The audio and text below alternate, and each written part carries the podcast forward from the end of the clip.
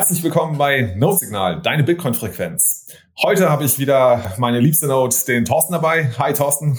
Hi, guten Abend. Schöne Grüße aus Lanzarote oder von Lanzarote. Ja. Reibst uns unter die Nase? Gerne. Und wir haben einen neuen Peer im Netzwerk gefunden und zwar den Joko. Hi Joko. Moin. Kalte Grüße aus Hamburg. ja, kalte Grüße aus Bonn hier auch noch. Joko, bevor wir dich vorstellen, hast du die Blockzeit für uns?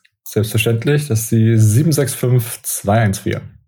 765214. Perfekt. Passt. Ja, den äh, Joko könnt ihr vielleicht schon an der Stimme erkannt haben. Er ist nämlich einer der Hosts auch beim 21 Podcast. Aber Joko, was magst du denn noch so über dich erzählen, was du so treibst und machst?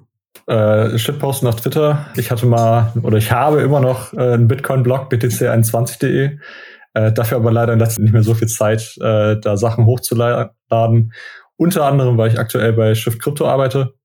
Und wir sind natürlich die Macher der Bitbox, die Entwickler der Bitbox. Und ähm, genau, da mache ich aktuell Marketing. Und deswegen bin ich, glaube ich, hier eingeladen. Ja, genau. Wir wollten nämlich äh, mal mit einem Experten über das Thema Hardware-Wallets sprechen. Und äh, da bot sich das an, mit dir zu sprechen. Ist natürlich ganz gut, dass wir vorher vielleicht nochmal den Bias, äh, den du natürlich hast, äh, benennen. Na, natürlich hast du würde ich jetzt mal davon ausgehen, wenn du dort arbeitest, Klar. dass du dann eine gewisse äh, Bevorzugung von äh, der Bitbox von Shift Crypto hast. Ja, Bitbox Beste, alles andere ist halt scheiße. Also. Gut. Damit ist diese Sendung zu Ende. Herzlichen Dank für eure Aufmerksamkeit und ähm, nein, wir sprechen mal ganz allgemein so ein bisschen über das Thema Hardware-Wallets, äh, worauf es ankommt. Genau. Thorsten, magst du vielleicht einsteigen in das Thema? Jo, genau. Ich glaube, jeder, der hier schon mal zuhört, der hat zumindest schon mal gehört, dass es äh, einen Unterschied zwischen Hardware- und Software-Wallets gegebenenfalls gibt. Und der hat da schon nochmal die gerade zuvor angesprochene Bitbox vielleicht auch schon mal äh, in dem einen oder anderen Tweet, Bild, anderen Podcast beworben, äh, schon mal irgendwie gehört, gesehen, wie auch immer. Aber da kann man dann grundsätzlich vielleicht erstmal unterscheiden oder was, was zeichnet denn eine Hardware-Wallet denn aus gegenüber einer Software-Wallet und was, warum sollte man sowas besitzen? Also generell ist äh, eine Hardware-Wallet ein Gerät, was es dir äh, erlaubt, sicher Bitcoin zu empfangen, äh, zu halten und zu versenden. Ähm, wir haben ja mit Bitcoin haben wir ein digitales Geld, was man irgendwie aufbewahren muss und irgendwie damit interagieren muss, zum Beispiel eine Adresse zu erstellen oder ein Seed zu generieren, das kann man bestimmt irgendwie als Mensch machen, indem man tagelang rechnet und eine Hash-Summe ausrechnet und so weiter. Aber grundsätzlich ist das ja eher was, was ein Computer machen muss für uns. Und Hardware-Wallets gibt's aus dem Grund, weil jetzt moderne Computer, die wir haben, sind halt super komplexe Maschinen. Die haben die müssen alles Mögliche können. Die, mit denen kannst du Computer spielen, Videos abspielen, du kannst damit tweeten, äh, alles Mögliche. Das heißt, äh, mit jeder weiteren Funktion, die dein Computer machen kann, erhöht sich praktisch deine Angriffsfläche. Also ein gutes Beispiel ist zum Beispiel PDFs oder so. Wenn du ein PDF öffnest, oder, dann kann es sein, dass da ein Virus enthalten ist oder so. Also mit jeder weiteren Funktion wird es einfach schwieriger, dein äh, Gerät irgendwie abzusichern. Und was jetzt ein Hardware-Wallet macht, ist, das bleibt ein Computer an sich, aber es lässt alle anderen Funktionen, die man wirklich nicht braucht, um mit Bitcoin zu interagieren, äh, lässt es weg und fokussiert sich einfach nur auf diese drei Funktionen, also Bitcoin zu empfangen, zu halten und zu versenden. Und das ist eigentlich in der Essenz, was ein Hardware-Wallet ist. Einfach ein kleiner Computer, der nichts anderes machen kann, als mit Bitcoin zu interagieren. Also im Grunde ein dediziertes Gerät. Ne? Es kann nur das genau. eine und daraufhin ist es ausgerichtet und auch optimiert. Ähm, vielleicht können wir noch mal ganz kurz einen Unterschied rausstellen. Es gibt immer wieder die Begriffe Cold Wallet und Hot Wallet. Kannst du das vielleicht auch noch mal kurz auseinandernehmen? Also äh, als Hot Wallet bezeichnet man ähm, Wallets, die dauerhaft mit dem Internet verbunden sind. Das wäre jetzt zum Beispiel euer Lightning Wallet, das ihr auf einem äh, Raspberry Pi habt, weil das ja dauerhaft mit dem Internet verbunden ist. Und ein Cold Wallet ist, also so eine ganz klare Definition gibt es dafür eigentlich nicht. Aber manche Leute benutzen als Cold Wallet, nennen die äh, Paper Wallets zum Beispiel, wo einfach eure Seed auf Papier aufgeschrieben ist. Oder halt Hardware Wallets, die nicht direkt mit dem Internet verbunden sind, sondern halt dedizierte Geräte sind, die mit einem Host-Gerät mit dem Internet kommunizieren. Ja, cool. Also gehen wir jetzt mal einfach einen Fall durch. So, jetzt habe ich so eine äh, Hardware Wallet erworben und äh, jetzt will ich loslegen. So, das allererste, was ich normalerweise machen muss, ist irgendwie ein Seed generieren. Hm. Da gibt's verschiedene Möglichkeiten. Manche werden von äh, den Hardware-Wallets supported, manche sind irgendwie äh, ja, legt man, sag ich mal, außerhalb der Hardware-Wallet an. Lass uns mal kurz drüber sprechen. So, welche Möglichkeiten gibt es eigentlich, äh, sich ein Seed zu generieren und ähm, worauf sollte ich dabei achten, wenn ich mir jetzt eine Hardware-Wallet zugelegt habe? Ich glaube, wir sollten, bevor wir mit der Seed-Generierung anfangen, sollten wir vielleicht erstmal äh, uns überlegen oder überprüfen, ob die Hardware-Wallet, die wir gekauft haben, versiegelt ist. Das ist vielleicht auch noch ein wichtiger Hinweis, dass, das, äh, dass, dass die Software äh, oder die Hardware-Wallet nicht äh, vorher manipuliert worden ist in irgendeiner Form, weil wir die von einem dubiosen Verkäufer bekommen haben. Das ist ein interessantes Thema, ist bei verschiedenen Hardware-Wallets bestimmt ein Thema. Äh, bei guten Hardware-Wallets ist das allerdings nicht so wichtig, wie äh, viele Leute denken. Also mittlerweile ist es schon möglich zu sagen, dass wenn du dein äh, Hardware-Wallet, das du gerade gekauft hast, am Computer anschließt, dass dein Computer auch validiert, dass es sich um ein echtes Gerät handelt. Also bei der Bitbox zum Beispiel ist es so, dass wir bei der Herstellung generieren wir praktisch einen Schlüssel, den oder beziehungsweise ein Zertifikat, laden das auf die Bitbox drauf und wenn die Bitbox an deinem Computer eingesteckt wird, dann kann die Bitbox-App auf dem Computer validieren, dass es sich um ein echtes Gerät hält. Also das, das kann man nicht einfach so im Nachhinein draufladen. Äh, jemand Drittes, äh, der irgendwie in der Supply Chain sitzt oder so, kann da auch nicht einfach äh, das gleiche Zertifikat äh, herstellen. Und ähm, von daher, also wir verkaufen die Bitbox ja zum Beispiel auch in diesem Vakuumbeutel, wenn ihr die äh, kriegt. Und äh, wenn der auch beschädigt ist oder so weiter, äh, erstatten wir das auch natürlich. Aber eigentlich ist es nicht so wichtig, wie viele Leute eigentlich denken. Und Ledger zum Beispiel macht das auch so. Und andere Hardware-Wallets meine ich auch. Okay, cool. Ähm, hm? Danke nochmal für den Einschub, Thorsten. Aber dann lass uns auch nochmal zu der Frage vom der genau, Seed-Generation. Mhm. Äh, ja, das ist ein wichtiges Thema, wenn nicht sogar äh, das wichtigste Thema überhaupt. Es gibt da super viele Möglichkeiten, irgendwie ein Seed zu generieren. Äh, Im Prinzip eigentlich alles, was irgendwie zufällig ist, lässt sich zur Seed-Generation äh, verwenden. Also ich weiß zum Beispiel, Seed Signer äh, lässt sich ein Foto von was machen und daraus äh, wird dann irgendwie Entropie rausgezogen, um dir äh, eine Seed zu generieren. Du kannst einfach 256 mal eine, einen Münzwurf machen und daraus dann irgendwie eine Seed generieren oder würfeln und so weiter. Also im Prinzip kannst du, je, je nachdem wie kreativ du bist, kannst du immer irgendwie Entropie erstellen, um eine Seed äh, generieren zu lassen. Letztendlich ist da aber das schwierige Thema, wie weißt du auch wirklich, dass die äh, Entropie, die du gerade erstellt hast und in dein Hardware-Wallet eingegeben hast, dass die auch wirklich zu dem Seed kommt, den du da eingibst. Und das ist wirklich ein Thema, was nicht so richtig lösbar ist letztendlich. Es gibt da Ansätze, irgendwie ein Zero-Knowledge-Proof zu machen, um dann zu sagen, okay, diese Entropie wurde benutzt, um äh, diesen Seed bzw. diese Adresse zu erstellen und so weiter. Aktuell ist es aber noch nicht möglich. Das heißt, irgendwie letztendlich musst du deinem Hardware-Wallet sowieso vertrauen, dass er die Entropie oder dass es die Entropie benutzt, die du ihm gegeben hast, um die Adresse zu erstellen, die es dann letztendlich anzeigt. Das heißt, ich denke, es ist schon eigentlich gut, äh, wenn man seine eigene Entropie äh, erstellt, um einen Seed zu erstellen und den dann ins Hardware-Wallet eingibt, weil du musst dem Hardware-Wallet letztendlich ein bisschen weniger vertrauen, aber letztendlich musst du ihm trotzdem vertrauen, dass er deine Adressen immer noch richtig ableitet. Aber also, äh, dass er die Adressen richtig ableitet, könnte ich ja eigentlich so sicherstellen, äh, wenn ich ein Seed habe, nehmen wir mal die zwölf mhm. Wörter, dann nehme ich mir zum Beispiel ein Electrum-Wallet, äh, gebe den Seed dort ein und dann schaue ich, ob derselbe Adressraum eigentlich. Genau, aber dann hast du ja dein, dann hast du aber deinen Seed kompromittiert, weil du sie in Electrum-Wallet eingela äh, eingeladen hast. Ja, dann kann ah, okay. er nicht mehr, weil der Seed ja, ja dann exportiert wurde quasi von der äh, beziehungsweise genau, also du kannst es, okay, aber das, okay, dann, also dann wäre es irgendwie ein zweischrittiges Verfahren. Ne? Ich mache das einmal Seed-Generierung in meiner Hardware-Wallet, überprüfe es mhm. mit Elektrum, stelle fest, der Adressraum ist derselbe, leite daraus ab, ich bin mir sicher, dass äh, das Hardware-Wallet äh, mich da nicht betrogen das, hat. Das kannst du machen, aber dann kann es ja sein, ja. dass in dem Hardware-Wallet so gespeichert ist, wenn du das zum zweiten Mal machst, dann leitet er es anders ab. okay. Also, das sind, das also sind. Ich, ich, ich muss dem, äh, dem Hardware-Wallet-Hersteller äh, in gewisser Weise vertrauen. Ja, also aktuell ist das auf jeden Fall so, wenn mhm. du halt deinen Seed nicht anders kompromittieren willst. Aber wie gesagt, in Zukunft, ähm, da gibt es Theorien, wie man das machen kann, dass man belegen kann, dass bei der Adresserstellung oder bei der Seed-Erstellung äh, auch wirklich diese Entropie genutzt wurde. Hm. Da können wir ja vielleicht dann direkt mal dann darauf eingehen, wo wird denn der Seed dann in der Hardware Wallet gespeichert, beziehungsweise ja, wie kann man denn sicher sein, dass, äh, dass, dass dieser Seed dann auch sicher verwahrt wird auf, auf den jeweiligen Geräten? Also das ist von äh, Hardware Wallet zu Hardware Wallet unterschiedlich. Ähm, ich kann jetzt nur für die äh, Bitbox sprechen. Bei der Bitbox ist das so, dass der, also die Bitbox besteht aus ähm, einem Mikrocontroller und einem Secure Element. Und auf dem Mikrocontroller äh, liegt die verschlüsselte Seed. Und die Seed ist verschlüsselt mit drei Geheimnissen. Ein Geheimnis liegt auf dem Secure Element. Ein Geheimnis liegt auf der MCU, also auf dem Mikrocontroller. Und das dritte Geheimnis ist das Gerätepasswort.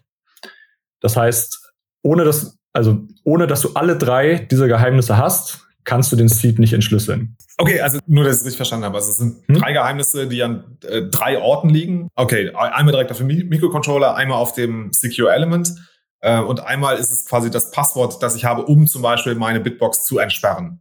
Das wäre genau. quasi das, das, okay, das wäre die dritte Quelle. Okay, aber vielleicht magst du noch mal kurz erklären, was ist ein Secure Element? Ich glaube, die meisten wissen gar nicht, äh, hm. was das sein soll. Also ein äh, Secure Element ist eigentlich äh, ein Chip, der genau dafür gebaut ist, dass du, wenn du ihn physisch vor dir hast, dass du sein Geheimnis nicht auslesen kannst. Also der ist dann praktisch, äh, teilweise ist der so gebaut, dass äh, wenn er merkt, äh, mich versucht jemand auszulesen, äh, der das nicht darf, dann zerstöre ich mich selbst.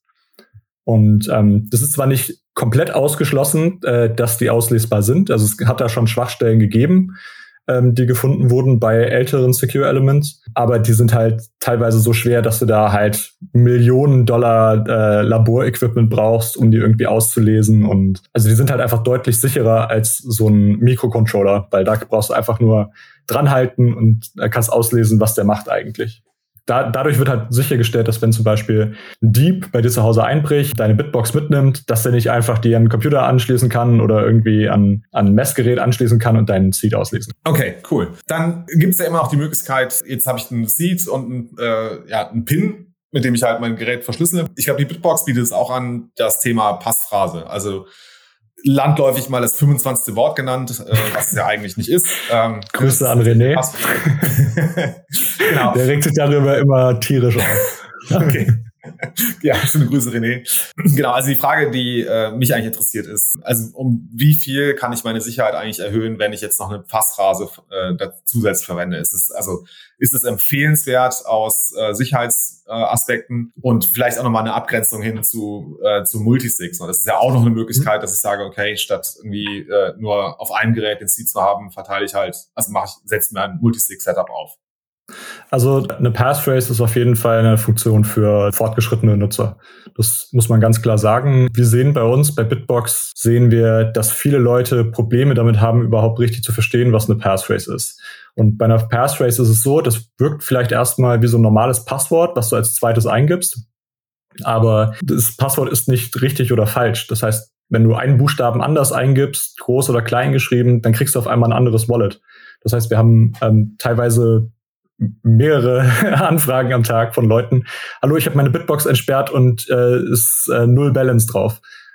das ist immer so ein äh, ganz gutes Zeichen äh, dafür, dass die Leute nicht richtig wissen, wie die Passphrase funktioniert.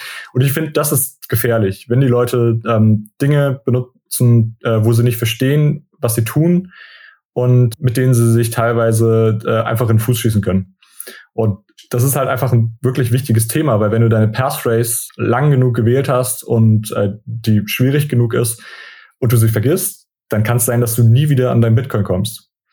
Und an sich, wenn du wirklich weißt, was eine Passphrase tut und du bist dir der Konsequenzen bewusst, dann kann das dazu beitragen, dass du eine bessere Sicherheit hast. Die Sicherheit bezieht sich meiner Meinung nach aber nicht auf die Sicherheit von deinem Hardware-Wallet, sondern eher auf die äh, Sicherheit von deinem Seed den du irgendwo gespeichert hast. Also jetzt zum Beispiel die Micro-SD-Karte bei der Bitbox oder die äh, 24 Wörter, die du irgendwo aufgeschrieben im Tresor liegen hast oder so. Dafür ist die Passphrase halt eigentlich eher da, um das nochmal extra zu sichern, dass äh, wenn jemand Zugriff auf dein Backup hat, dass er ohne die Passphrase nichts damit anfangen kann. Also ist praktisch, wenn du willst, ist es ein Poor Man's Multisig.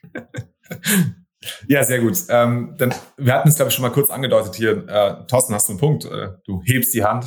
Ich wollte da, ich weiß nicht, ob wir da jetzt, ob, wie, ob du, wie, wie tief du da in dem Thema drin bist, aber ähm, das, das hat mir jetzt vorher auch nicht in den Fragen aufgenommen, aber das würde mich jetzt mal interessieren. Es gibt ja bei der Passfest immer so eine Sache, dass die ja sehr komplex sein muss, damit die überhaupt sicher ist, weil ich glaube, wenn man nur so eine fünfstellige Passphrase benutzt, dann bringt die in dem Sinne ja eigentlich nicht viel, weil die dann halt so leicht geknackt werden kann. Kannst du das noch ein bisschen ausführen, warum das dann so ist? Also ganz so einfach ist es nicht. Also es reicht nicht, wenn du eine, eine Seed hast und die dann sofort brute willst und gucken willst, ist auf jeder Passphrase was drauf. Ähm, ich habe das tatsächlich schon mal äh, selber gemacht bei einem Kunden, der seine Passphrase falsch eingegeben hat. Und ähm, da gibt's auch ein Tutorial auf btc21.de zu. Wenn du folgende Sachen hast, einmal äh, die Seed, die ungefähre Passphrase und den XPub beziehungsweise eine empfangene Adresse, dann geht's relativ schnell. Also ähm, bei die, die empfangene Adresse, damit du nicht immer äh, durch die Blockchain scannen musst und gucken musst, ob da wirklich was drauf ist bei jedem Versuch, mit dem du die Passphrase äh, ableitest. Ähm, das geht dann einfach deutlich schneller.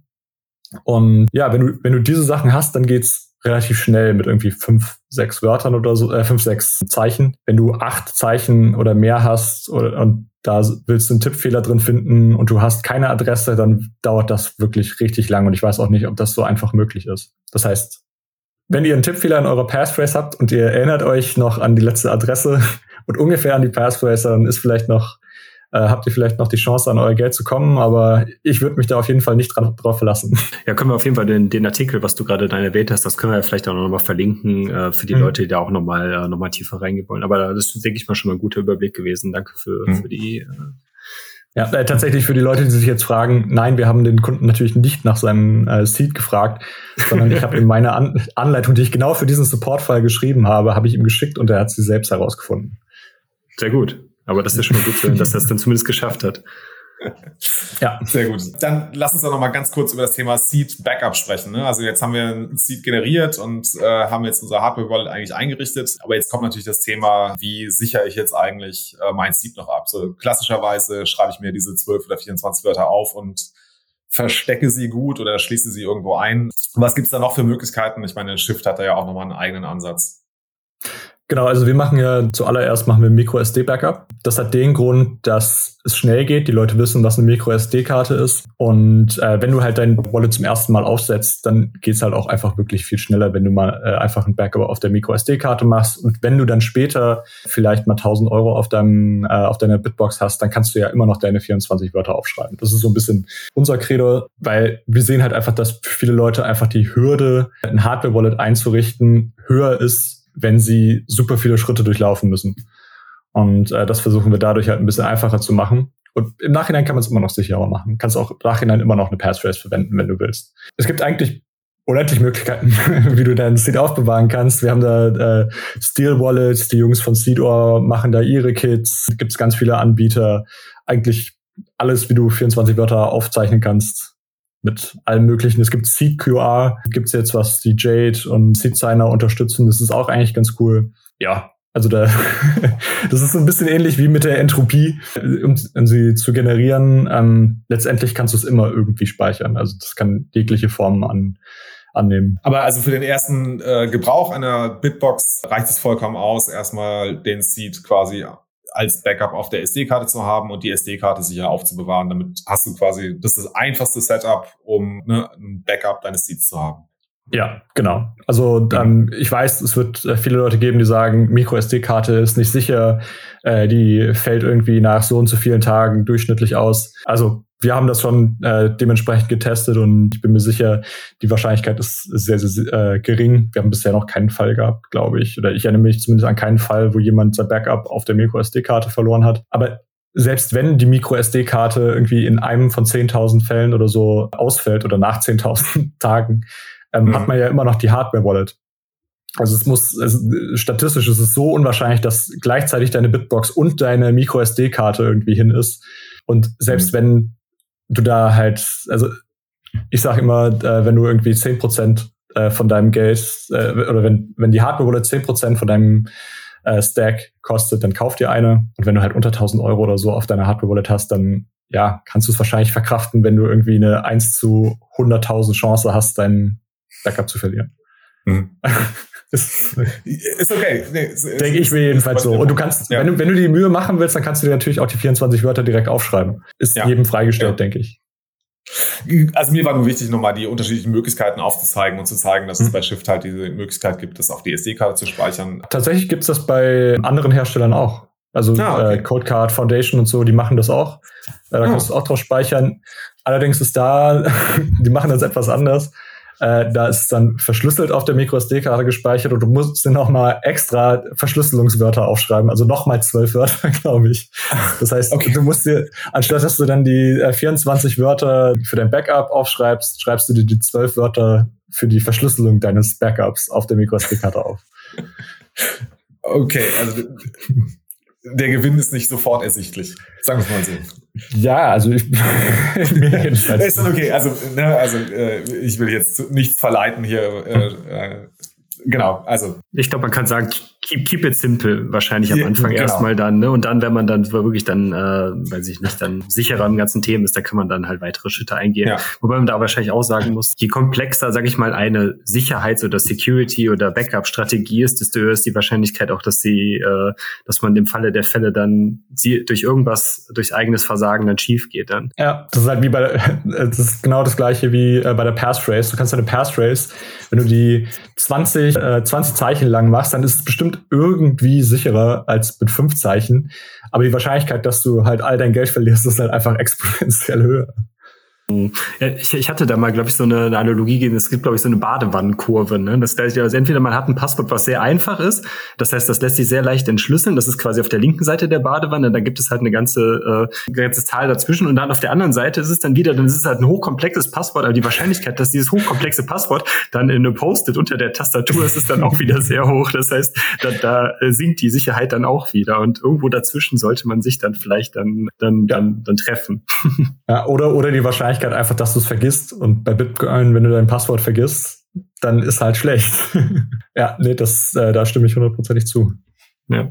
Ansonsten landen die Antworten, äh, die Anrufe dann bei euch im Kundensupport gegebenenfalls oder bei den anderen. Ja. Telefonsupport haben wir leider nicht, aber E-Mails und äh, Telegram, ja. Also Kunden, äh, Telefonsupport machen wir äh, in, in äh, ganz wenigen Ausnahmefällen, wo äh, Kunden panisch ihre Passphrase äh, vergessen haben.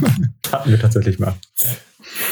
Alright. Wir hatten noch eine Frage, die ich würde jetzt einfach mal hier reinbringen. Äh, und zwar das Thema Open Source. Ist halt jetzt die Frage, ne? Also die meisten äh, Software-Wallets, die ich kenne, sind alle Open Source. Das heißt, der Quellcode ist jederzeit einsehbar. Gibt es diese Pflicht eigentlich auch für Hardware-Wallets? Äh, und wie wird das gelebt? Bei uns auf jeden Fall. Wir versuchen alles so Open Source wie möglich zu machen, so dass wir halt einfach so auditierbar sind wie möglich. Also dass jeder nachvollziehen kann, was wir machen, ähm, was die Bitbox macht, was die Bitbox App macht, was, also wie die Firmware aussieht und so weiter. Aber auch nicht nur, also Open Source bedeutet ja auch nicht nur Auditierbarkeit, sondern auch, dass andere Leute deinen Code benutzen können und darauf aufbauen können. Also wir haben das zum Beispiel bei Trezor gesehen. Die waren ja das allererste Hardware-Wallet und so viele Hardware-Wallets auf dem Markt benutzen einfach Code von Trezor. Wir jetzt ausgerechnet nicht, aber ähm, also es gibt wirklich zig Hardware-Wallets, die durch Trezor entstanden sind und das hilft einfach dem kompletten Space wenn du einfach den Code von anderen benutzen kannst und darauf aufbauen kannst und letztendlich äh, setzt sich das bessere Produkt durch. Open Source Sicherheit, da habe ich meine Meinung in letzter Zeit bisschen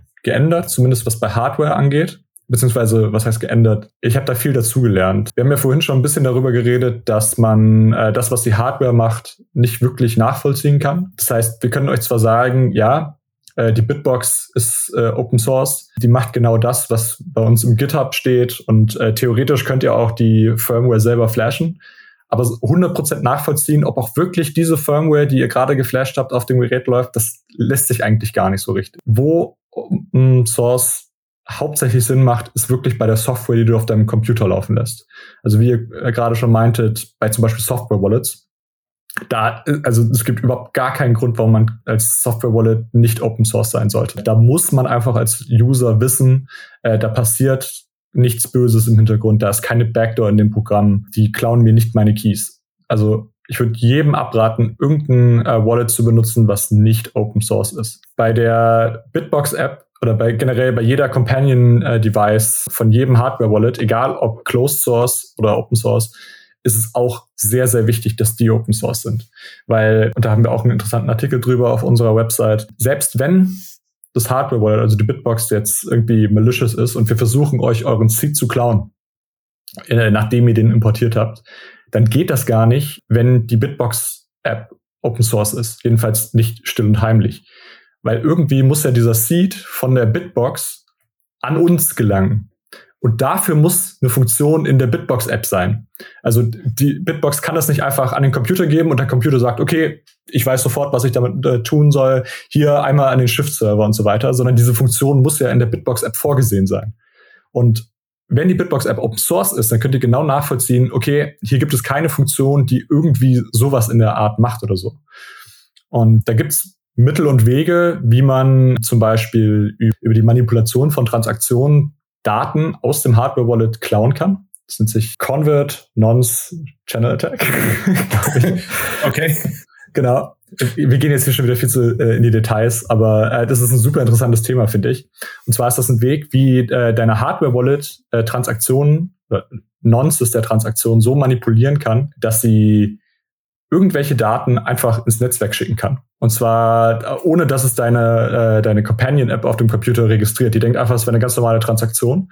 Und dann werden die Transaktionen an die Blockchain gesendet und ein äh, Angreifer, also zum, jetzt in dem Fall wäre das natürlich Shift Crypto, er könnte dann auslesen, nach und nach könnte diese Informationen zusammensetzen und das Geheimnis erfahren. Also über so einen Weg könnte man den Seed auslesen, wenn es nicht Anti-Klepto geben würde. äh, okay. Da haben nämlich ähm, unsere äh, Developer und die Developer von Blockstream ähm, haben dann ein Protokoll entwickelt, was, was das genau unmöglich macht. Also da wird halt, um die Nons zu erstellen, für die Transaktion wird nicht nur Entropie vom Hardware-Wallet genommen, also das wird nicht dem Hardware-Wallet überlassen alleine, sondern die Bitbox-App selber oder die Companion-App äh, auf dem Computer gibt selbst nochmal Entropie dazu. Das heißt, das Hardware-Wallet kann nicht still und heimlich einfach irgendwelche Daten in die Transaktionen schreiben, sondern die Bitbox-App verhindert das in dem Fall. Und die Blockstream J zum Beispiel unterstützt das auch, aber sonst kein anderes Hardware-Wallet. Das heißt, in genau dieser Hinsicht müsst ihr eigentlich anderen Hardware-Wallets vertrauen. Und in allen anderen Hinsicht, anderen Wegen müsst ihr bei anderen Hardware-Wallets, wenn sie nicht Open Source sind, also die Companion-Apps, müsst ihr denen trotzdem vertrauen, dass sie nicht einfach irgendwas hintenrum äh, an deren Server schicken. Und ich glaube aber eigentlich jede Companion-App selbst Ledger Live und so, die sind Open Source, soweit ich weiß. Alright, cool. Ich glaube, also zu Anti-Klepto und wie hieß der, die Attacke nochmal? Das fand ich ganz spannend. Convert Channel Attack. Non-Convert Channel Attack. Vielleicht gibt's da äh, interessante Ja, ich habe da, letzt, hab da letztens einen interessanten Blogpost drüber geschrieben. ah ja, okay, cool. Dann ja. verlinken wir auch den mal in die Show Notes für die Zuhörer, die sich da mal tiefer reingraben ja. möchten in das Thema. Perfekt. Es ist, ja, es ist, äh, es gibt so viele verschiedene kleine Themen, die man sich da reingraben kann, was Hardware-Wallets angeht. Das ist äh, sehr interessant. Ja, ich glaube auch äh, Hardware-Wallets ist ein eigenes Rabbit Hole für sich, ne? Auf jeden Fall, auf jeden Fall. Genau. Wir müssen jetzt halt hier schauen, dass wir so ein bisschen die Waage halten, äh, dass wir unsere Zuhörer nicht komplett verlieren und auch mich ja, nicht komplett verlieren. Genau, also äh, wir versuchen da einen gesunden Mittelweg zu finden. Aber du hast gerade schon angesprochen, äh, die Companion App. Also die gibt's auch für die, äh, die Bitbox natürlich und auch für einige andere Wallets. Wir haben Ledger Live auch gerade schon genannt. Vielleicht kannst du noch mal gerade erklären, also wieso brauche ich eigentlich diese Companion App? Ähm, also das, das hm. Bild, das ich habe, ist, also ich habe jetzt ein paar Satz auf der, auf der äh, Hardware Wallet und jetzt möchte ich zum Beispiel welche verschicken. Da geht das nicht, indem ich einfach nur die, die Hardware-Wallet mit meinem Computer verbinde und dann irgendwas mache, sondern ich habe irgendwie eine App, die ich auch öffnen muss, die mir dann dabei hilft, diese Transaktion zu erstellen. Mhm. Warum ist das genau, so? Ich habe ja vorhin schon erwähnt, dass ein Hardware-Wallet so wenig machen soll wie möglich oder so machen können soll wie möglich, damit wir halt eine kleine Angriffsfläche haben.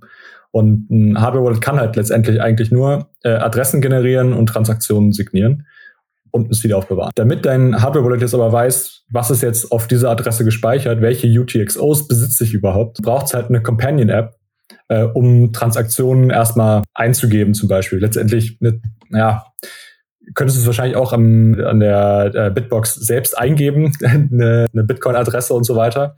Aber du hast halt überhaupt gar keine Verbindung zum Internet. Das heißt, nicht nur musst du deine UTXOs herausfinden, du musst ja auch irgendwie die Transaktionen veröffentlichen mit dem, äh, an, an äh, den Rest des Netzwerks weitergeben. Und äh, diese Aufgaben übernimmt halt ein Bitcoin-Node. Und ähm, auf einer äh, Bitcoin-Hardware-Wallet kann halt kein einzelner Node direkt laufen. Und äh, die kann sich auch nicht selbst zu einem Node äh, direkt verbinden, weil du halt kein Wi-Fi da drauf hast, du hast keine Internetverbindung direkt auf der, auf der Hardware-Wallet selbst. Und dafür brauchst du halt ein Hostgerät, halt zum Beispiel dein Computer oder dein Handy, das halt diese Kommunikation für dich übernimmt. Das ist dann halt praktisch einfach so ein Mittelsmann, der äh, zwischen dem Hardware-Wallet und dem Rest des Bitcoin-Netzwerks steht. Und wir hatten gerade eben die ganze Zeit darüber gesprochen, dass wir ähm, dass es quasi immer so eine eine äh, eine Wallet vom Hersteller selber auch von der Wallet, von der Hardware-Wallet selber dann gibt. Aber man kann ja auch prinzipiell auch andere Wallets dann, die quasi so generische Interface dann für die Hardware-Wallet bereitstellen, zum Beispiel Sparrow oder Spectre Desktop und so weiter. Die kann ich ja genauso gut verwenden, um mit meiner Hardware-Wallet zu kommunizieren. Genau. Ja, die unterstützen ähm, die meisten Standards. Also du kannst fast jedes Wallet mit fast jedem äh, Software-Wallet benutzen, Sparrow und so weiter. Und ähm, die machen auch nichts anderes, als einfach, dass sie deine Transaktionen weitergeben an irgendeine Node, entweder deine eigene Node oder der, die Node von irgendeinem anderen Anbieter äh, und halt schauen, welche UTXOs hast du. Und dann gibt es noch andere Softwares, die halt Sachen machen, wie irgendwie ähm, Multisig zusammenstellen und so weiter. Das sind Aufgaben, die kann man ruhig dem Hostgerät überlassen. Die müssen dann eigentlich nur noch über das Hardware-Wallet äh, letztendlich verifiziert werden. Hm. Ist ja dann noch ein guter Hinweis, dass es dann einfach standardisierte Schnittstellen gibt. Ich glaube, das heißt ja dieses Hardware-Wallet-Interface, irgendwie, das da genau, gibt es ja seit einigen Jahren, dann, äh, worüber dann die jeweiligen Client Wallets dann mit den Hardware-Wallets kommunizieren können, damit da so eine standardisierte Schnittstelle und da ja dann noch die Informationen darüber dann auch ausgetauscht werden können. Ja, genau. Gut, guter Hinweis. Also das ist alles äh, relativ standardisiert in dem Fall. Hm. Äh, um jetzt ein bisschen äh, vorwegzugreifen, da gibt es ja auch noch die äh, PSBTs zum Beispiel, die Partially Signed äh, Bitcoin-Transaktionen.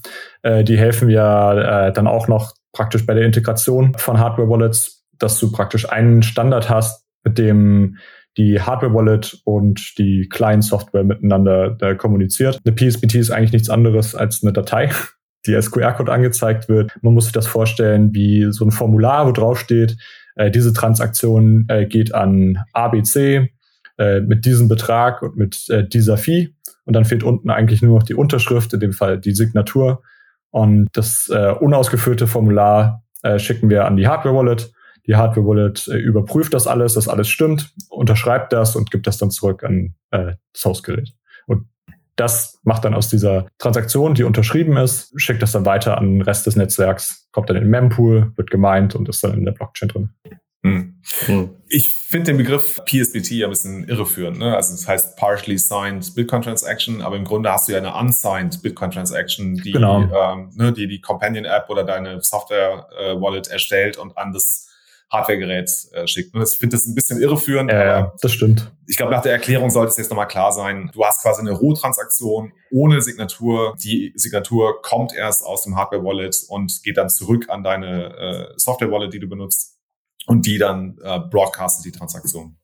Genau. Arbeitet die Bitbox oder die ganzen Hardware-Wallets, die per USB connected sind, auch mit äh, PSBTs oder sind das nur die Air-Gapped-Wallets, die quasi über dieses, diesen Standard kommunizieren? Weil vom, also vom Prinzip her, die Informationen sind ja die gleichen, die ausgetauscht werden.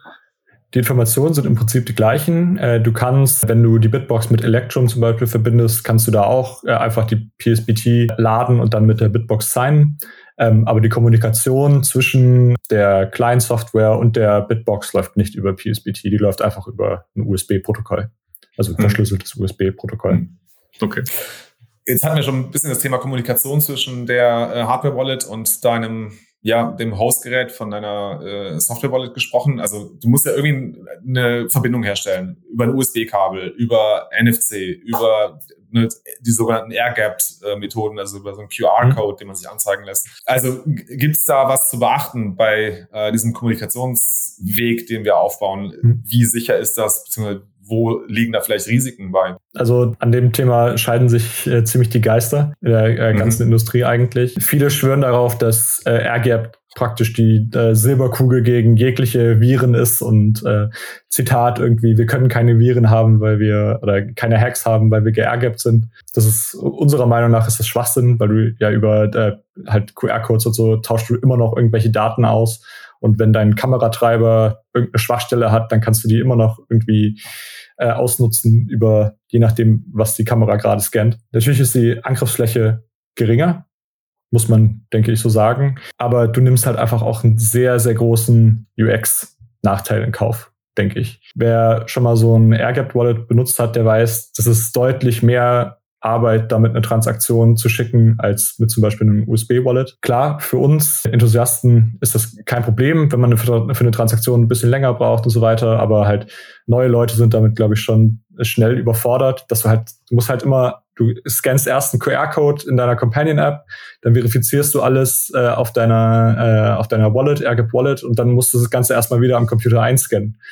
Und nicht jeder Computer hat zum Beispiel eine Webcam. Das Ganze wird noch schlimmer gemacht, wenn du äh, AirGap über MicroSD-Karten machst. Das finde ich einfach die furchtbarste UX überhaupt, dass du erstmal, du schreibst eine Datei, dann musst du die Datei auf deine MicroSD-Karte schreiben, dann nimmst du die MicroSD-Karte, steckst sie in deinen AirGap-Wallet, äh, gehst da alles durch, verifizierst das, schreibst wieder eine Datei auf deine MicroSD-Karte, bringst sie wieder in deinen Computer, lädst sie in die Client-Software und dann kannst du sie hochladen. Also man, man merkt, das ist schon deutlich komplizierter, als einfach in einer App zu äh, drauf zu klicken, ich möchte diese Transaktion signieren, du verifizierst es auf dem Gerät und klickst auf Bestätigen. Ein Vorteil, den das hat, also PSBTs, äh, diese, wie diese QR-Codes genannt werden, äh, über die dieses AirGap-Verfahren läuft, haben aber auch Vorteile, meiner Meinung nach. Zum Beispiel, dass du halt eine einfache Standardisierung hast für Wallet-Softwares, um die zu integrieren. Also ähm, Wallet-Hersteller wie, oder Wallet-Hersteller, äh, Programmierer wie zum Beispiel Sparrow, bei dem ist es so, der muss jetzt nicht für jedes einzelne Hardware-Wallet nochmal extra eine Integration machen,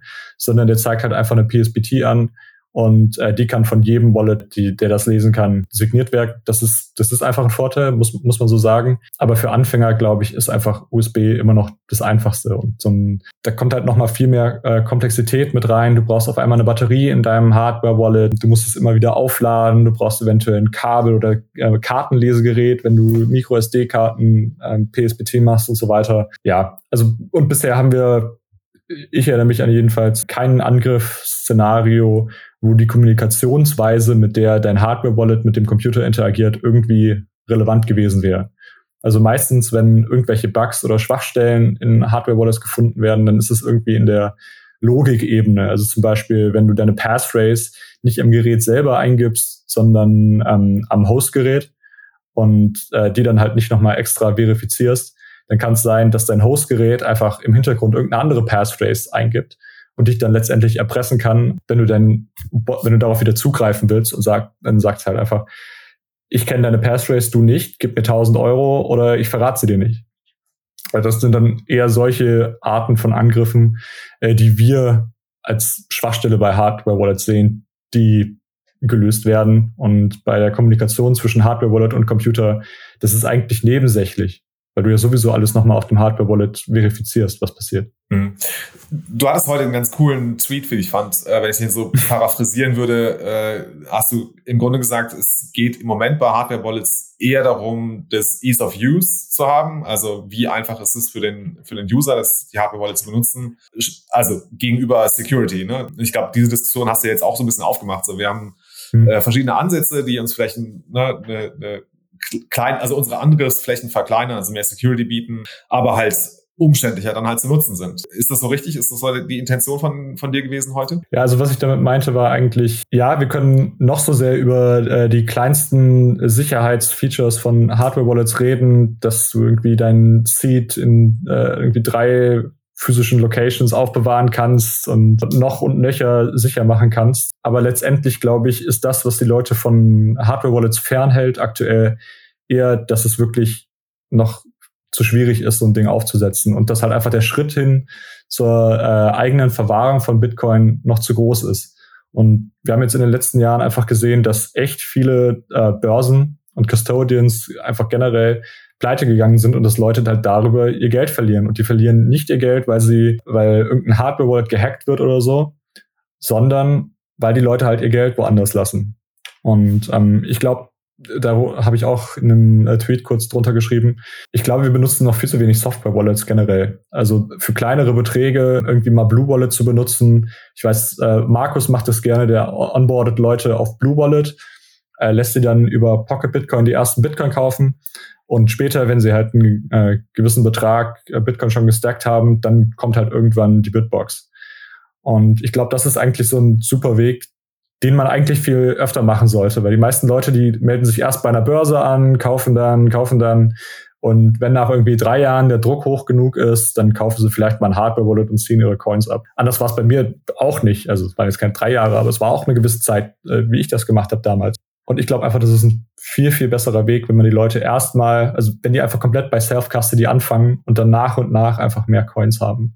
Und äh, dann vielleicht später irgendwann eine Hardware-Wallet kaufen. Eine Software-Wallet ist vollkommen in Ordnung für mehrere hundert Euro, meiner Meinung nach. Weil halt die, die Wahrscheinlichkeit, dass dein iPhone gehackt wird, ist zwar nicht null, aber ist halt schon relativ niedrig meiner Meinung nach. Ja, guter Punkt, weil das, das sind im Endeffekt wir ja dann als äh, Enthusiasten dann noch in der Verantwortung, dann, wenn wir dann Leute dann in den Space reinholen, dass wir denen dann direkt dann auch dann sagen, okay, hier äh, Selbstverwahrung ist quasi das, das Mittel der, der Wahl und da, da, da quasi das ist der Ansatz, wo man starten sollte und nicht, ja, man sieht ja, was bei FTX und was bei den ganzen anderen Börsen jetzt so in den letzten Wochen, Monaten und Jahren passiert ist, dass da halt immer wieder Millionen von Dollar oder Milliarden, keine Ahnung, äh, verloren gegangen sind. Milliarden. ja. Es ist so traurig, ja. Absolut. Ja, also es zeigt nochmal einfach diese ganzen Börsenpleiten, wie wichtig Self-Custody ja. selber ist. Es wird da so ein Zirkus drumherum gemacht um Krypto und Zocken und so weiter. Letztendlich haltet einfach eure eigenen Coins auf euren eigenen Wallets und entgeht dem ganzen Scheiß. Also darum geht es eigentlich und nicht um dieses dumme Gezocke an irgendwelchen Börsen mit Shitcoin XYZ ja. und Staking hier und da. Es kann so einfach sein. Ja, ich glaube allerdings, oder ich hoffe sehr, dass äh, die Notsignal-Zuhörer schon auf dem Weg sind, dass sie ihre Coins schon lange nicht mehr äh, auf einer irgendeiner Börse liegen haben, Shitcoins wahrscheinlich auch schon nicht haben. Erst gar nicht bei einer Börse kaufen.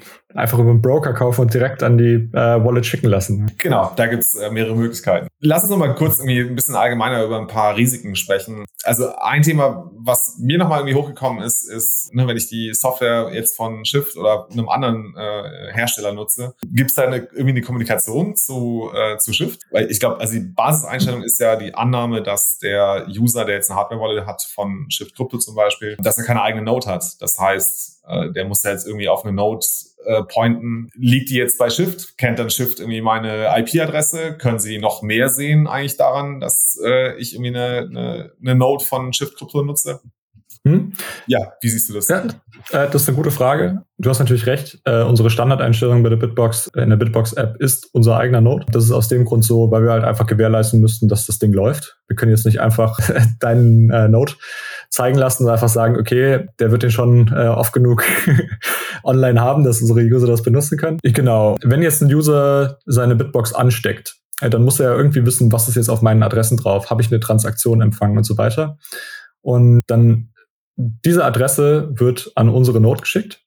Die äh, Node schaut, habe ich, äh, hat diese Adresse eine Balance und dann schickt er die äh, Informationen zurück an äh, die Bitbox-App und dann wird da dargestellt, ob ich, äh, ob diese Adresse eine Balance hat. Was da jetzt mitgeteilt wird an unseren Server ist die IP-Adresse, von der du äh, anzeigst, äh, von der du nachfragst, die Balance dieser Adresse. Und theoretisch könnten wir das irgendwie miteinander zusammenwursteln und halt wissen, okay, diese IP-Adresse hat zu dieser Zeit diese Balance abgefragt. Wir loggen nichts auf unseren Server, wir speichern nichts ab, aber da müsst ihr uns natürlich komplett vertrauen. Deswegen machen wir es generell einfach, äh, das Tor-Netzwerk zu benutzen, um sich mit unserem Server zu verbinden. Also in der Bitbox-App müsst ihr äh, einfach den Tor-Proxy aktivieren und im Hintergrund den Tor-Browser laufen lassen. Dann wissen wir nicht, von welcher IP-Adresse kommt diese Anfrage und äh, wo, sitzt jetzt diese Person, sondern wir wissen einfach nur, diese Adresse hat äh, eine Balance abgefragt zu dieser Zeit. Ähm, was wir auch einfach machen, ist, dass du deine eigene Node verbinden kannst. Das ist leider auch noch kein Standard bei anderen Companion-Softwares, dass du äh, einfach deinen eigenen Node damit verbinden kannst. Also bei uns ist das ja so, dass du einfach nur deinen Electrum AS Link musst du in der Bitbox-App eingeben, äh, drückst auf Verbinden und dann kannst du einfach über deine eigene Node kannst du deine Adresse nachfragen. Es findet keine Kommunikation mit dem Schiff-Server statt. und dann bist du halt einfach komplett privat unterwegs und brauchst dir keinerlei Sorgen machen, ob wir jetzt irgendwas loggen oder nicht. Also letztendlich ist das ja auch der Grund, warum wir wollen, dass die Leute ihre eigenen Nodes laufen lassen, nämlich damit sie uns nicht vertrauen müssen und damit sie halt die Regeln des Netzwerks selber überprüfen können. Genau. Also das war mir auch nochmal wichtig, dieses Thema nochmal rauszuarbeiten. Ne? Also es reicht in meinen Augen nicht, irgendwie eine Hardware-Wallet zu haben und irgendwie seine, seine Coins selber zu halten und äh, das Ganze in Cold Storage zu haben, sondern den eine der nächsten Schritte oder vielleicht äh, der Schritt, der damit verbunden sein muss, ist seine eigene Node zu betreiben, äh, sich damit zu beschäftigen. Das mag jetzt für Anfänger vielleicht schwierig klingen, äh, jetzt diesen Electrum RS äh, aufzusetzen. Das ist aber jetzt bei den meisten Nodes-Implementierungen, die ich so kenne, ist es einmal ein Install-Button drücken. Das dauert ein bisschen, ne, bis, der, äh, bis der aufgebaut ist, aber dann äh, bekommt man da ja eine, eine Adresse, die gibt man dann einfach bei der Bitbox in der Companion-App ein und dann, ne, dann ist deine, dann pointet deine Hardware-Wallet äh, auf deine deine eigene Node und du bist selber Herr der Regeln, äh, Herr über die Regeln dieses Netzwerks, die wir gemeinsam nutzen wollen. Genau, oder du kannst erstmal einfach den Tor, die äh, Tor-Proxy benutzen und musst uns nicht vertrauen, dass wir deine IP-Adresse haben. Du hattest gerade eben die ganze Zeit gesagt, dass dann äh, die einzelnen äh, Bitcoin-Adressen dann äh, an die äh, Schiff Crypto Node kommuniziert wird. Das bedeutet, der XPub wird nicht direkt automatisch komplett damit mit Chef Krypto beziehungsweise mit eurer Node geteilt, weil ich glaube, das, das ist immer so dieser oder diese, diese Vorstellung, dass das immer automatisch dann passiert, wenn man sich mit einer fremden Node verbindet, dass da direkt der ganze XPub von der Wallet geteilt wird und dass quasi jede Adresse, die auch in Zukunft daraus dann abgeleitet werden kann, prinzipiell direkt schon diese Informationen dann beim, beim Node-Betreiber landet. Genau, also es werden nur in erster Linie deine gebrauchten Adressen werden äh, übermittelt, um zu gucken, was ist da drauf. Plus bei der Bitbox und bei eigentlich allen ähm, Wallet müssen ja auch die 20 nächsten Adressen gescannt werden, falls du halt neue äh, Coins auf neue Adressen bekommen hast. Das heißt, äh, du dockst eigentlich deine alten Adressen und deine 20 nächsten Adressen. Im Zweifelsfall. Und okay. ähm, aber alles darüber hinaus eigentlich nicht. Nein. Es okay. äh, wird kein XPub übertragen. Perfekt. Ja, das, äh, ich habe hab nämlich gesehen, dass da jetzt äh, auf Twitter war ein bisschen, gab es ein Missverständnis, äh, was Ledger da macht. Und äh, meines Wissens, also meiner Meinung nach war das alles auch, auch etwas übertrieben, der Shitstorm, weil also jeder, der weiß, wie ein Node funktioniert, der müsste eigentlich wissen, dass Ledger äh, deine IP-Adresse und deine Adressen hat natürlich. Ja, also. Alright. Vielleicht mal eine Frage, ich weiß gar nicht, ob sie so relevant ist, aber ich meine, wir sehen das gerade äh, in der Computerindustrie. Dinge verlieren halt mit dem, mit der Zeit einfach ihren Gebrauchswert. Floppy Disk mhm. ist so das beste Beispiel, an das ich mich noch erinnern kann. Das war bei mir früher lief halt alles über Wie alt bist du? ich glaube, das habe ich jetzt verraten, oder? Genau, aber heute kann ich ja mit so einer Floppy Disk kann ich ja nirgendwo überhaupt irgendwas mit anfangen. Jetzt ist halt die Frage, jetzt habe ich hier so eine äh, Hardware Wallet, das, das soll ja dafür dienen, dass ich damit auch 10, 15, vielleicht auch 20 Jahre meine äh, Bitcoins im Cold Storage aufbewahren kann. Gibt es da irgendwie ein Risiko, dass meine Hardware quasi ja nicht mehr am Zahn der Zeit ist oder nicht mehr dem also, Standard entspricht? Eine äh, Hardware-Wallet äh, ist eigentlich nicht in erster Linie äh, ein Langzeitaufbewahrungsmittel meiner Meinung nach, sondern das ist in erster Linie dein Seed. Wenn du in zehn Jahren auf dein Bitcoin zugreifen willst, äh, dann brauchst du nicht unbedingt eine Hardware-Wallet, sondern du brauchst in erster Linie deine Seed. Und äh, beim Hardware-Wallet, jetzt zum Beispiel bei Bitbox, könnte es sein, in zehn Jahren gibt es kein USB-C mehr wie willst du das Ding dann an deinen Computer anschließen? Oder Hardware-Wallet-Interface gibt's nicht mehr und so weiter. Alle benutzen einen anderen Standard, aber deine Seed-Phrase benutzt den ähm, BIP39-Standard und der ist einfach in der Industrie der Standard zur äh, Erzeugung von Adressen.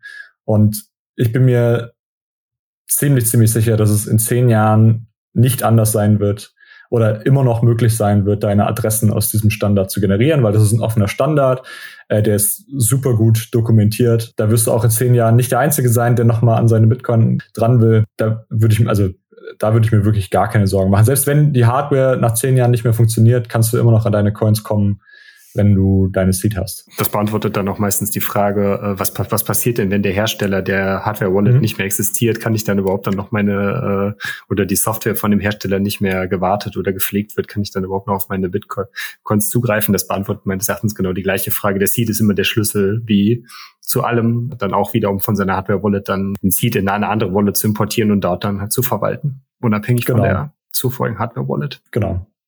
Und deswegen ist es auch so komisch, dass es manche Hardware-Wallets gibt, die äh, keinen Seed-Standard äh, oder nicht BIP39 benutzen. Ich weiß, ich weiß nicht genau, wie das Hardware-Wallet heißt, aber es gibt noch ein Hardware-Wallet äh, auf dem Markt aktuell, das jede einzelne Adresse als eine einzelne Datei abspeichert, also dir praktisch nur einen Private Key gibt. ja, da wäre ich mir, da wäre ich vielleicht ja. etwas skeptischer. Genau, ich habe es jetzt neulich erst, äh, jetzt nicht bei einer Hardware-Wallet gesehen, aber bei Moon, die haben auch irgendwie einen ganz anderen Standard. Also die nutzen nicht das, den hm. normalen 39-Standard und das war, also da habe ich mich echt gefragt, warum, warum tun sie das? Also warum nicht den normalen Standard verwenden? Ja, das ist ja ein, die nennen sich zumindest äh, Lightning Wallet. Aber da hast du recht, die sind ja eigentlich nur ein On-Chain-Wallet, was irgendwie genau. äh, Submarine-Swaps macht. Genau. Musst du sie mal fragen. das, nee, ich, ich weiß keine Frage an dich, sondern eher, hm. ne, so, da fragt man sich wirklich, äh, warum sie sich da nicht an den BIP 39 Standard halten. Ähm, äh, Vielleicht hat das irgendwas damit zu tun, dass sie äh, die Backups auf ihren Servern verschlüsselt speichern. Also welche Form hat deren Backup? Ich habe heute noch mal gelesen, das ist ein 2 von 2 Multisig, was die da betreiben. Und, ja, aber äh, es ist halt, es ist irgendwie, es ist alphanumerisch, ne? Also eine genau, Buchstaben-Zahlen-Kombination, genau. glaube ich, auch so in zwölf Blöcken oder neun Blöcken. Ähm, ich habe es jetzt nicht mhm. mehr ganz vor Augen. Ähm, aber halt halt nicht wie eine äh, Seed-Phrase halt lesbar, dass da irgendwie halt Floppy und Disk steht als Wörter, sondern halt A673 oder so. Ja, ja bei sowas wäre ich immer relativ skeptisch erstmal. Ja. Alright. Ich glaube, also, es gibt noch ein Thema, über das wir kurz sprechen müssen, äh, und das ist das Thema, ja, es war der Riesenaufreger eigentlich mal vor, vor zwei Jahren, äh, als es diesen Datenleck bei, bei Ledger gab und irgendwie Kundendaten im ja, 270.000, glaube ich, waren es, äh, irgendwie ins Net Netz gelangt sind. Es gab bei äh, Shift gab es auch einen Incident, kannst du vielleicht gleich noch mal ein bisschen erklären. Der war jetzt bei weitem nicht so dramatisch wie das, was bei, bei Ledger passiert ist. Aber lass uns mal darüber sprechen, was bedeutet das eigentlich für die Kunden von Hardware Wallets, wenn äh, Kundendaten verloren gehen? Hm? Also ich kann erstmal kurz äh, erklären für die Leute, die äh, nicht wissen, was damals passiert war. Und zwar benutzen wir für unsere Marketing-E-Mails einen Provider. Und das äh, geht auch leider nicht wirklich anders, weil wir halt wirklich zig E-Mails auf einmal raussenden. Und wenn wir die über unseren eigenen Server rausschicken würden, dann wären wir sofort geblacklistet. Also das ist wirklich ein Problem, was nicht so einfach zu lösen ist, weswegen halt eigentlich alle Firmen auf irgendeinen Provider zurückgreifen. Jetzt war es so, dass unser Provider die E-Mails, also unsere E-Mail-Liste geleakt hat von Leuten, die Teil unserer Marketingliste waren, also die Opt-in gemacht haben, ja, ich möchte von euch Marketing-E-Mails und Newsletter erhalten. Plus, ich glaube, die letzten zwei Wochen der Leute, die bestellt haben oder so. Alles komplett transparent auf unserem äh, Blog dokumentiert und veröffentlicht. Also natürlich nicht die Adressen, sondern was passiert ist. und ähm, ja, das ist halt einfach ein Problem, was nicht so einfach zu lösen ist. Wir haben äh, Konsequenzen daraus gezogen, indem wir äh, nicht mit diesem äh, Anbieter zusammenarbeiten und sind jetzt auf ein äh, deutlich besseres Setup umgestiegen. Datenlecks generell ähm, im Internet, glaube ich persönlich, wird es immer irgendwo geben, weil überall äh, arbeiten Leute.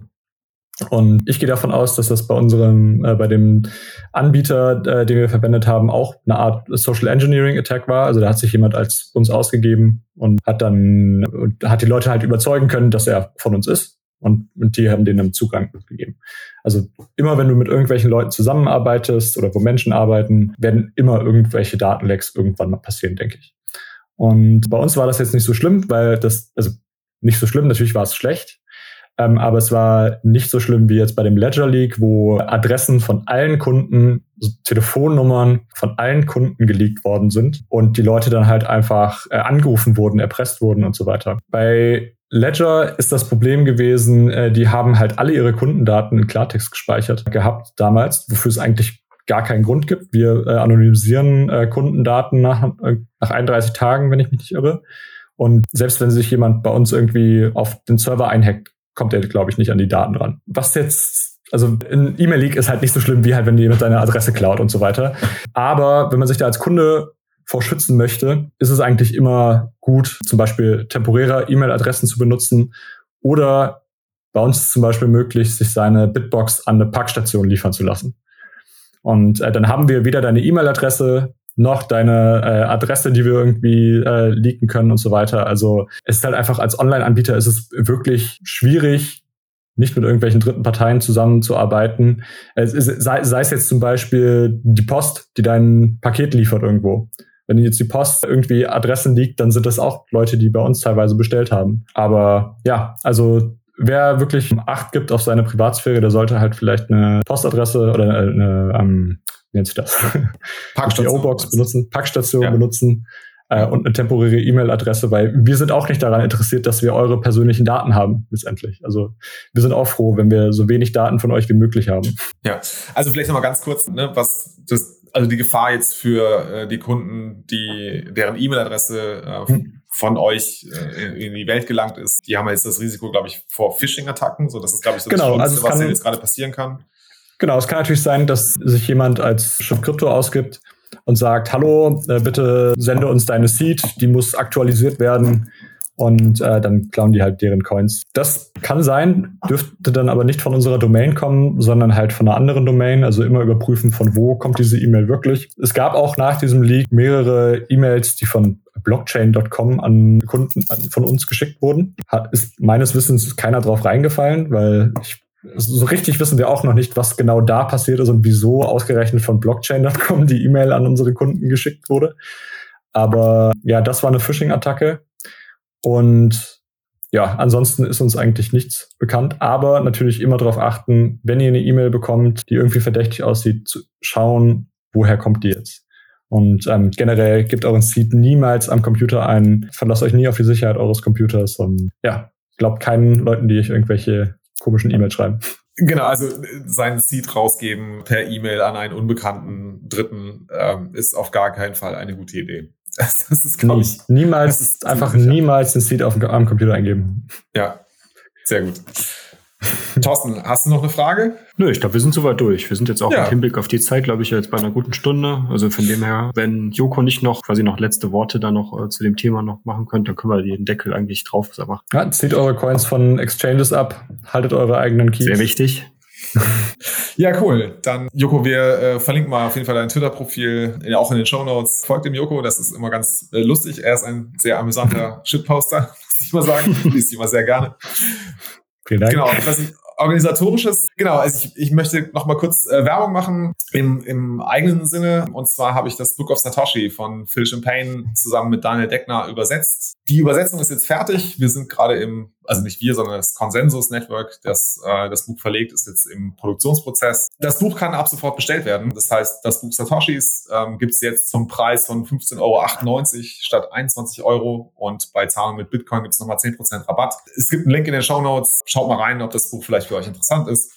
Es soll auf jeden Fall noch im Dezember ausgeliefert werden, also vielleicht liegt es dann für euch selber oder für äh, einen Freund von euch unter Weihnachtsbaum. Ansonsten, glaube ich, äh, haben wir noch einen Boost, den darf der Thorsten vorlesen. Genau, der durch dass die letzte Folge erst glaube, vor drei Tagen online äh, gegangen ist, wo wir die restlichen Boost alle drin hatten, haben wir jetzt nur einen aktuell, den man, der mit einer Nachricht dabei ist und der ist vom B-Blocker 21, 210 Satz zur letzten Tech-Boost-Folge, die letzten Sonntag online gegangen ist. Ganz einfach, danke, es war sehr, sehr lehrreich. Ein Bizeps-Arm und ein freudiger Smiley. Und das, genau. Dann ja. danke, danke an dich, OB-Blocker 21, für, für, die Spende. Ja, cool. Dann würde ich sagen, ja, folgt und äh, bewertet uns auf den gängigen Plattformen. Das hilft wohl. Kommt gerne in unseren Telegram-Channel oder folgt uns auf Twitter. Nutzt Podcasting 2.0 Apps, um uns ein paar Satz zu streamen oder auch einen Boost zu schicken, den wir dann hier gerne vorlesen. Ansonsten yes. würde ich sagen, focus on the signal, not on the noise. Ciao, ciao. Bis dahin. Ciao. Gut.